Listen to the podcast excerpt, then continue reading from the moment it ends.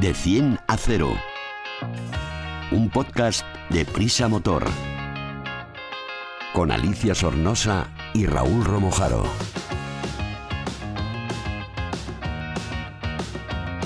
De 100 a 0 es el primer podcast de Prisa Motor, la plataforma transversal dedicada a la automoción del país, AS, 5 días, SER y Huffington Post. El podcast Cero Emisiones. Súbete con nosotros. Hola, hoy estamos grabando nuestro podcast muy cerquita del mar para ver si así nos da la brisa y nos salimos de la ciudad que hay un calor que no hay quien se mueva. Tenemos un podcast muy variado. Raúl Romojaro, subdirector de Prisa Motor, nos trae una prueba de un coche. Hola. Hola Alicia, ¿qué tal? Muy acalorado. Un poquito, un poquito.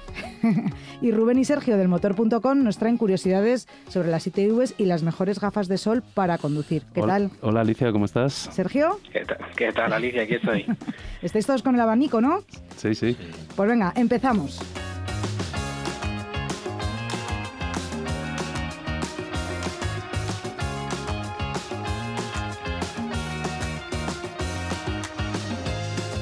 Hola Sergio. El otro día fui a pasar la ITV de mi pequeño Smart y aluciné por cómo traía un señor su coche con los neumáticos en los alambres. ¿De verdad que la gente pre- pretende pasar así esta revisión? Y cosas peores se ven, ¿eh? Ay, madre. De verdad que sí. eh, si la gente puede que, que se dé un paseo por el motor.com y tenemos ahí unas fotos de cómo la gente lleva los coches a la ITV que son de asustar, de verdad. Hay una cosa que a mí me llama mucho la atención, que en el argot de las estaciones lo llaman los cócteles Molotov. ¿Te imaginas qué puede ser? Pues yo que sé, que un coche que les va a explotar en la cara cuando lo suban a los rodillos o algo así, no sé. No, o sea, pero, pero prácticamente, porque hay mucha gente y hay imágenes que lo demuestran que llevan el depósito de combustible tapado con papel, con un montón de papel así agarraguñado y en lugar de tener la tapa del combustible ponen el papel. Imagínate una cerilla que se acerque por ahí o un mechero, ¿cómo acaba eso? Bueno, y más con este calor, que todos los vaporcitos salen ahí Sí, zumbando. y muchas más cosas, ¿eh? El cinturón de seguridad atado con un nudo, un disco de freno partido, una raja que cabe un boli dentro. En serio. neumáticos con agujeros, un chasis partido, tubo de escape que se ha partido y está separado del, silen- del silencioso. Bueno, se, se ven barbaridades. Y eso los que llevan el coche a la ITV. Eso te quería preguntar, porque hay mucha gente que yo pensaba que no, que esto era algo que lo hacíamos todos, pero que hay mucha gente que no lleva el coche a la ITV. Y, y cuéntame ahora si esto es cierto y cuánto cuesta que te pillen sin eh, la ITV pasada. Sí, hay mucha gente que no lo hace. Hay unos datos eh, oficiales que los calcula la, la patronal de las estaciones de ITV. En los turismos, uno de cada cuatro coches que debería eh, pasar la ITV no la ha pasado. En las motos es peor todavía. Un 65% de motos y ciclomotores obligadas a la inspección no, la han, no han cumplido con el, con el trámite. Yo ahí, Sergio, perdona, yo creo que en este dato último que das, que es la verdad es que es terrorífico, yo creo que tiene mucha incidencia el tema de los ciclomotores. A mí se me hace difícil creer que tanta gente en moto, moto, por así decirlo, no pase la ITV, pero que los ciclomotores, que sí que tienen un uso diferente, eh, bueno, pues como todos conocemos, con, en lugares que quizá no hay tanto control, que se hacen menos kilómetros con ellos, yo creo que ahí sí que los ciclomotores eh, son más reacios o menos estrictos a la hora de pasar la ITV. Yo creo que ese, ese segmento es el que penaliza tanto a este dato que dices, porque si realmente fuera eh, así en las motos, sería como para pensar en ello muy seriamente. Esto, como somos motoristas, pues estamos aquí defendiendo Ya, un poco ya, ya, ya, nuestro, claro. nuestra No, pero, pero bandera. ¿no? Raúl razón que yo creo que es más eh, gente en los pueblos que tiene un ciclomotor que seguramente no se, no se acorda ni que tiene que pasar la TV en años, ¿sabes? Bueno, Sí. o, o de las ciudades, que anda que no hay mensajerías y demás con unos cacharros que dices, Mm. uff, Pero- este pero señor... aquí, aquí es más fácil que te paren y te pillen. Imagínate eso en Riaza. ¿Quién te va a parar con el ciclomotor si vas a comprar el pan nada más? Los de Ya, boce- pero la Guardia Civil de boceguillas, que los tengo controlados. Bueno, Sergio, cuéntanos, Pues, venga. la verdad es que puede que tengas eh, razón, Raúl, eh, y lo desconozco. No puedo, porque no tengo el, el dato en, en detalle. Solo tengo el conjunto de motos y ciclomotores. También pasa de todas formas con vehículos comerciales ligeros de reparto, que ahí el, el absentismo es del 54%. En Wow. total, en todo el parque, el 40% de los vehículos que están obligados a pasar la ITV no lo hacen. Y no lo hacen a pesar de que esto puede tener consecuencias. Eso es, ¿qué consecuencias tiene? Y para todos los que nos están escuchando ahora que dicen, anda, que no he pasado la ITV, ¿qué margen te da la administración para poder pasarlo sin multar, aunque se te haya ido la fecha justa que tenías que hacerlo? No, mira, eh, margen no hay ninguno. Eh, Si en tu ficha pone el día 5 de diciembre, tienes que pasar la ITV, tienes que pasarla ese día. Lo que sí hay es un margen para que puedas organizarte y puedes pasarlo durante los 30 días anteriores sin que eso te afecte a la renovación para el año siguiente, sin que sin que te comas un mes de plazo, digamos. Pero hay que hacerla porque por seguridad vial y porque las multas son son cuantiosas, ¿eh? Por ir con la ITV caducada, aunque sea solo un día, la multa es de 200 euros. Wow. Y es la misma cantidad que si circulas después de ir a la ITV y que te digan que hay errores en, la- en el vehículo y que no puedes circular. Y todavía más, hay una todavía superior que es circular con una ITV negativa, que es el, este es el, la nota que te ponen, digamos, cuando los Sí. defectos son muy graves y el coche solo puede salir de la ITV montado en una grúa. Sin embargo, si por decisión propia te vas al volante de ese vehículo, son 500 euros de multa. Vamos, que ya podéis romper la hucha los que no hayáis pasado la ITV, porque esto va muy en serio, porque tiene que ver mucho nuestra seguridad, la seguridad vial. Sergio, eh, yo el año que viene voy a volver a pasar eh, la ITV con mi cochecito. Estoy segura que tú me puedes decir dónde se pasa más barata, dónde cuesta más, dónde ir, ¿no? Eh, sí, lo que pasa es que no sé si te va a venir bien del todo, porque la- las tarifas más económicas este año son en Baleares, eh, para los turismos catalizados. Para los diésel, el mejor precio está en Asturias. Ya sabes, eso sí, que si te viene bien, si estás de vacaciones por ahí, puedes pasarla, porque la ley no obliga en absoluto a que pases la ITV donde tienes el coche domiciliado. Puedes ir allá donde quieras. Y las tarifas son fijas, se pueden consultar también en el motor.com, en todas las comunidades salvo en dos, en, en Madrid y en Murcia, donde los precios están liberalizados. Y ahí lo que hay que hacer es mirarlo con cierto tiempo, buscar ofertas o, encontrar la ITV que mejor nos, nos convenga. En el resto de España las tarifas son fijas. Pues fenomenal, Sergio, como siempre, con temas interesantísimos que podemos ampliar en la web del motor.com. Y mm, no te vayas porque seguimos con el motor.com. Esta vez va a ser Rubén, tu compañero, quien me explique otra cosa. De 100 a 0. Más que tecnología, más que eficiencia, más que conducción, más que seguridad, más que un podcast de motor.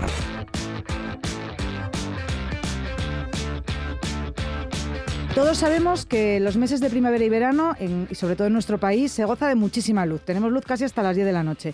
Y que conduciendo muchas veces esa luz de la que gozamos, pues puede jugarnos una mala pasada por los deslumbramientos, eh, reflejos, y necesitamos gafas de sol para conducir con seguridad. Rubén, ¿hay muchos accidentes por deslumbramientos? Pues mira, en 2021, según datos de la DGT, eh, se produjeron 921 siniestros mortales, eh, Mm. provocando el fallecimiento de 1.004 personas, Madre siendo mía. bastantes. Y referido al tema de deslumbramientos, al amanecer o al anochecer, que es cuando más eh, incide esto sobre, sobre las personas que conducen, llegamos al 5% de esa cifra y hablamos de 51 víctimas mortales por esta causa. Por deslumbramiento. Bueno, pues entonces ya me imagino que la DGT y su afán recaudatorio, ya sabéis que yo no soy muy amiga de ellos, eh, nos estarán poniendo multas a todos si vamos sin gafas de sol. Bueno, eh, tanto como multas, no. Sí que es verdad que ha habido, ha habido un poco de, de novela sobre este tema en las últimas semanas, eh, de que la DGT iba a multar si no ibas con gafas conduciendo y con las gafas que ellos decían. Simplemente es una recomendación, no puede multar porque no vayas Mm. con gafas, pero, pero sí que es bueno que todo el mundo entienda que el utilizar gafas de sol, sobre todo en el ocaso y, en- y a- y al, y al Al amanecer, amanecer. es bastante importante. Entonces, por ejemplo, las gafas que tengo yo, que son las que, con las que me voy por ahí por el campo, por la montaña, que esas son Super V400, protegen de todos los reflejos del mundo, ¿con esas conduzco bien o hay alguna específica o mejor? Mira, eh, ya que has comentado las V400, esas gafas en realidad están preparadas, están pensadas, como tú dices, para, para hacer eh, deporte de montaña, incluso nieve, tal, no sé qué. Son unas gafas muy, muy oscuras. Precisamente la DGT recomiendan usar esas gafas para conducir. Sí que es bueno que utilicemos, eh, si ya ponemos el límite en las V, en las de, que, que dan ese factor de protección V400, esas no deben ser nunca. A partir de ahí para abajo, 300, 200, no hay problema. De hecho, incluso si son polarizadas, muchísimo mejor porque te ayudan también a incidir la luz en el ojo de una manera mucho más, más liviana, vamos a Sabes que a mí lo de las polarizadas conduciendo no me gusta mucho porque luego ves las pantallas Sí, como sí, raras, como sí, con colorinchis.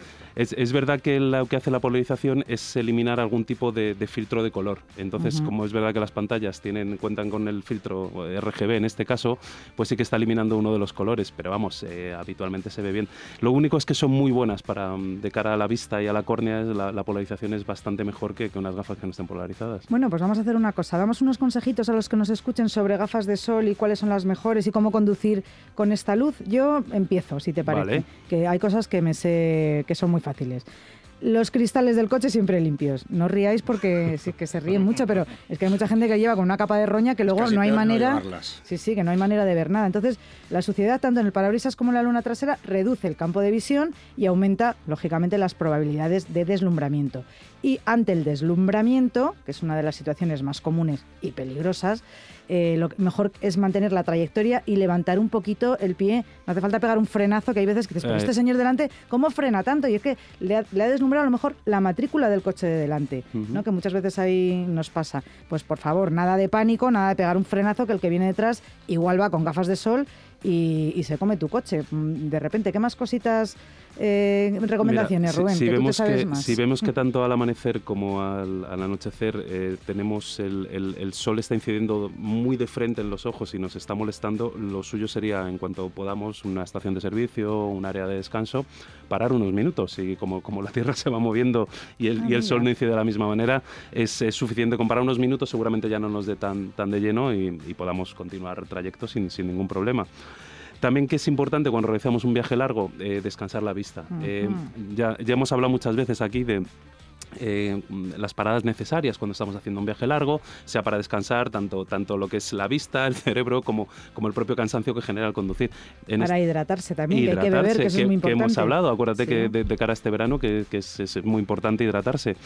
Pues eso, descansar la vista también es, eh, la fatiga visual que genera el conducir y sobre todo el, sol incidiendo es, importante, por lo tanto cada, cada X kilómetros también estaría bien y que adecuemos eh, la vista también, que sobre todo si podemos parar una sombra para que eh, se adecue también a lo que es sol y sombra, ¿sabes? Lo que nos está ocurriendo, pues muchísimo mejor. Oye Raúl, que te veo así un poco despistado, te voy a meter en un lío. Esto de cuando uno va a entrar en un túnel, cerrar un ojo sí y el otro no, y luego abres los dos ojos en el túnel y luego cuando sales vuelves a guiñar el ojo para que... ¿Eso es un bulo? Eso es lo que dice sobre todo para las motos, ¿no? Para no tenerte que quitar el, el, el, casco, las gafas, abrirte el casco, quitarte las gafas y demás.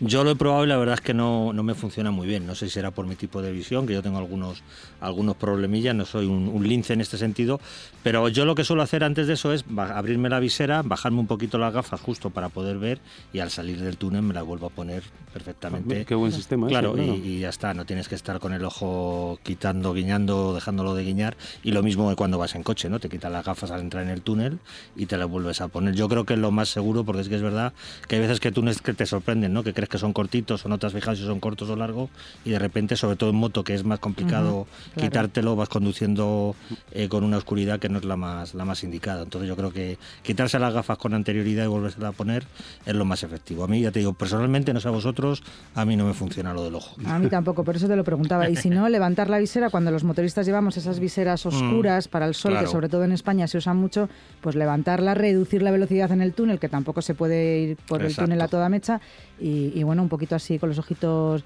mm. medio entornados para que no nos entren cositas. Y, bueno, cuando uno sale se vuelve a bajar la visera. Ahora, que habéis incidido en lo del túnel, eh, también vamos a recordar que las gafas de sol las utilicemos solo durante el día. Ah, sí. que no estamos en una disco, sí, ¿no? Sí, no, no. Es que eh, en cuanto, eh, por ejemplo, por la noche, en cuanto el ocaso ya haya terminado, lo suyo es guardarlas en la guantera y olvidarnos. Más que nada porque al final con las gafas de sol lo que estamos es quitando incidencia de luz sobre nuestra córnea o nuestros ojos. Entonces, si encima ya es de noche y llamamos las gafas de sol, pues, pues va a ser como, como ver gatos negros en, la oscuridad, ¿no? Pues bueno, pues queda claro para todos los que nos estáis escuchando, gafas de sol no son obligatorias, son recomendables y bueno, estos pequeños truquillos para cuando estamos viajando ahora en verano, que, ya hasta las 10 de la noche tenemos luz y además buena luz en este país por lo menos, que, que no nos pille el toro, que no nos quedemos a oscuras ni que nos quedemos deslumbrados. Así que hasta aquí nuestras recomendaciones de hoy.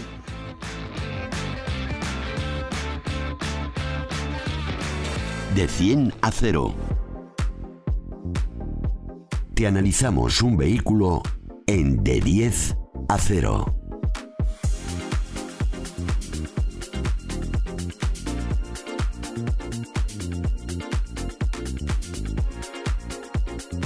Hoy en De 10 a 0, la mejor manera y más rápida de conocer un nuevo modelo, tenemos el Peugeot 3008, un híbrido enchufable del que nos va a hablar Raúl. Raúl, ¿qué tipo de vehículo es? Volvemos a traer uno de los representantes del segmento que triunfa en el mercado actualmente. Es un sub de tipo medio, en concreto es el Peugeot 3008 eh, con el acabado GT Pack Hybrid 225. Eh, esto quiere decir que es una mecánica híbrida enchufable, con lo cual tiene la correspondiente etiqueta cero de la DGT. Bueno, y además un motor de gasolina, ¿no? Efectivamente. Bueno, ¿qué caracteriza su diseño y carrocería? ¿Cómo lo vamos a saber qué es cuando lo veamos? Pues es una carrocería con, mucha personalidad, diría yo. Tiene todos los rasgos que definen a los productos más modernos de, la marca, de Peugeot, y su longitud es de 4,44 metros, que en general está en la línea de lo que se lleva en este segmento del mercado. ¿Y cómo es la habitabilidad interior, ya que hemos visto el exterior? Las plazas delanteras eh, son correctas, las traseras no son las más grandes entre los coches de su estilo, eh, me parecen algo justos en cuanto al espacio para las, para las piernas. Y el maletero de la versión híbrida enchufable es de solo 395 litros, esto sí que es un, un mm. pequeño inconveniente porque pierde algo de espacio por la capacidad que necesita ocupar la batería, del coche. Bueno, ¿cuál es el equipamiento más destacado? Pues el nivel GTS es más completo de la gama, este, además se combina con un paquete opcional que se llama PAC, no se han complicado mucho la vida al darle el nombre y, la verdad es que es, está, es muy completo, no tiene todo lo que se le puede exigir a un coche de este estilo, que además tampoco es barato, como luego veremos, eh, tanto en equipamiento de confort como de seguridad y ayudas a la conducción tiene también todas las imaginables. ¿Y tiene Google Play y estas cosas para conectar el móvil y que me diga por dónde hay que ir? Y todo? Claro, todas las, todo, ahora mismo todos los coches de este segmento y de este nivel tienen ya conectividad, en algunos casos inalámbrica y puede puedes usar tanto el sistema operativo de Apple como el de Android, lo puedes usar y tener un reflejo de tus aplicaciones y de tus necesidades en, el, en la pantallita del coche. Qué bien. ¿Qué motor lleva? O no sé si decirte qué motor y qué batería, porque como es un híbrido. Claro, lleva, de hecho lleva dos motores. Combina un motor de gasolina de 1,3 litros, que es de cuatro cilindros y que entrega 181 caballos, con otro eléctrico de 110 caballos. Cuando se combinan y trabajan los dos en sintonía, eh, la potencia máxima conjunta es de 225 caballos Aquí una anotación que hay una versión superior de este modelo que llega a los 300 caballos, que además tiene, tiene tracción total. Y sobre lo que decías de la batería, en efecto tiene una capacidad de 13,2 kilovatios hora que le otorga una autonomía eléctrica homologada, eh, siempre son los datos que ofrece la marca, porque sabemos que al utilizarlo pues estas cifras varían, de 55 kilómetros, que son los que argumentan la etiqueta cero, como decíamos antes. Bueno, para ir por la ciudad está muy bien, la verdad que eso es un gustito. ¿Cuáles son las prestaciones y consumos de estos dos motores? Eh, velocidad máxima declarada por la marca, como siempre, 225 kilómetros hora, que, lógicamente con esta potencia pues es, perfectamente asumible que sea así. Y luego el consumo homologado para los 100 primeros kilómetros, es decir, hasta que se acaba la batería, con lo cual ya las cifras cambiarían porque tendríamos que utilizar únicamente el motor, es de 1,4 litros. Eh, esta autonomía eléctrica, la verdad es que es, bastante realista. Como siempre, depende un poco del estilo de conducción que aplicamos, pero siendo un poquito cuidadoso con el pedal del acelerador, dejando que el coche decelere para cargar un poquito la batería y demás, los 50 kilómetros sin emisiones son un objetivo eh, bastante realista. Bueno, no está nada mal. No está nada mal, no. ¿Cómo se comporta? Así, con dos. Yo me imagino que son coches que son más pesados que un vehículo que sea solo eléctrico o solo de gasolina. Entonces, eh, aquí me interesa saber esto. Sí, es, eh, es un poco. Es, pesa casi, casi dos toneladas. En cuanto vayan dos personas de ocupantes, llega a esas dos toneladas, con lo cual esos kilos pues siempre se dejan notar. Pero esto es algo que en general ocurre en todos los coches modernos. Entre la electrificación y todo el equipamiento que llevan, los pesos se han disparado de una manera impresionante. Pero en general es un coche bastante es un coche de uso familiar, no es un coche con aspiraciones deportivas, ni mucho menos, pero bueno, es muy confortable de utilización. En autovía por este peso precisamente tiene mucho aplomo, en carreteras viradas pues le cuesta un poquito más moverse, pero en general yo creo que para un uso familiar medio el coche se comporta con muchísima dignidad. ¿Cuánto cuesta? Que esto es de las cosas más importantes. Como casi todos los PEP son de momento coches caros. Hay que pagar la, tecnología que ofrecen, aunque también tenemos que tener en cuenta que después ahorraremos en combustible, con lo cual hay que hacer números mm. y saber hasta qué punto nos, compensa un coche de este estilo al margen de las razones medioambientales. En este caso, además, la unidad de pruebas eh, tenía, como hemos dicho, un equipamiento bastante alto, con lo cual su precio llegaba a los 51.000 euros. Pero tengamos también en cuenta que su precio sin impuestos es inferior a los 45.000 euros, con lo cual puede acceder al Moves 3, dependiendo del, del, caso de cada persona y que en la comunidad autónoma de compra siga habiendo eh, ayudas, pues se puede ahorrar una cantidad de dinero significativa. Eso es lo que te iba a preguntar. ¿Para quién está indicado? ¿Quién se va a comprar este coche? En mi opinión es un coche familiar, eh, polivalente, muy válido para la ciudad, por esto que decimos que puedes estar toda una semana haciendo los desplazamientos cotidianos simplemente cargándolo en la red sin necesidad de, echar gasolina, de repostar combustible. Y luego en viajes también es un coche confortable. Eh, las plazas traseras son justas, como decíamos, pero en general eh, se viaja con, mucha comodidad y permite combinar un poco lo, mejor de dos mundos, ¿no? la gasolina y la electrificación.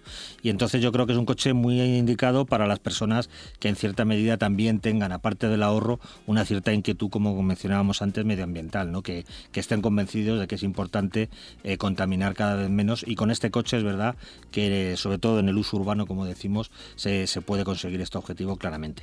Y al quien no les guste, por lo que sea, la marca del León, ¿qué otros vehículos se puede comprar que sean parecidos a este que, que estamos viendo, a este Peugeot 3008?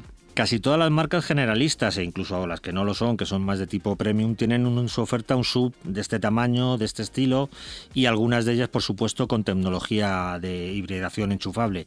Eh, por citar algunos de sus competidores más directos de este, de este Peugeot 3008, yo diría el Hyundai Tucson, el Ford Kuga, el Citroën C5, Aircross, el Volkswagen Tiguan, el Volvo XC40 y también un clásico de este segmento como es el Toyota RAV4. En todos ellos encontrarás versiones de este estilo y como vemos el abanico para poder elegir es muy amplio y la verdad es que son, creo que son coches bastante similares en cuanto a planteamientos y luego aquí entran ya pues un poco las necesidades y el gusto también por la marca como tú decías, o el estilo o el diseño de cada uno de estos coches. Pues nos queda clarísimo. Muchas gracias, Raúl. A ti, Alicia. Rubén, Sergio, que nos está escuchando. Rubén, gracias por venir. Muchas gracias a ti, Alicia. Como siempre habéis traído unos temas muy interesantes que todos los que nos estáis escuchando podéis encontrar de manera mucho más cómoda si os suscribís a este podcast.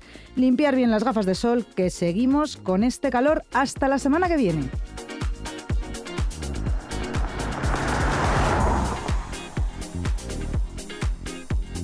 De 100 a 0.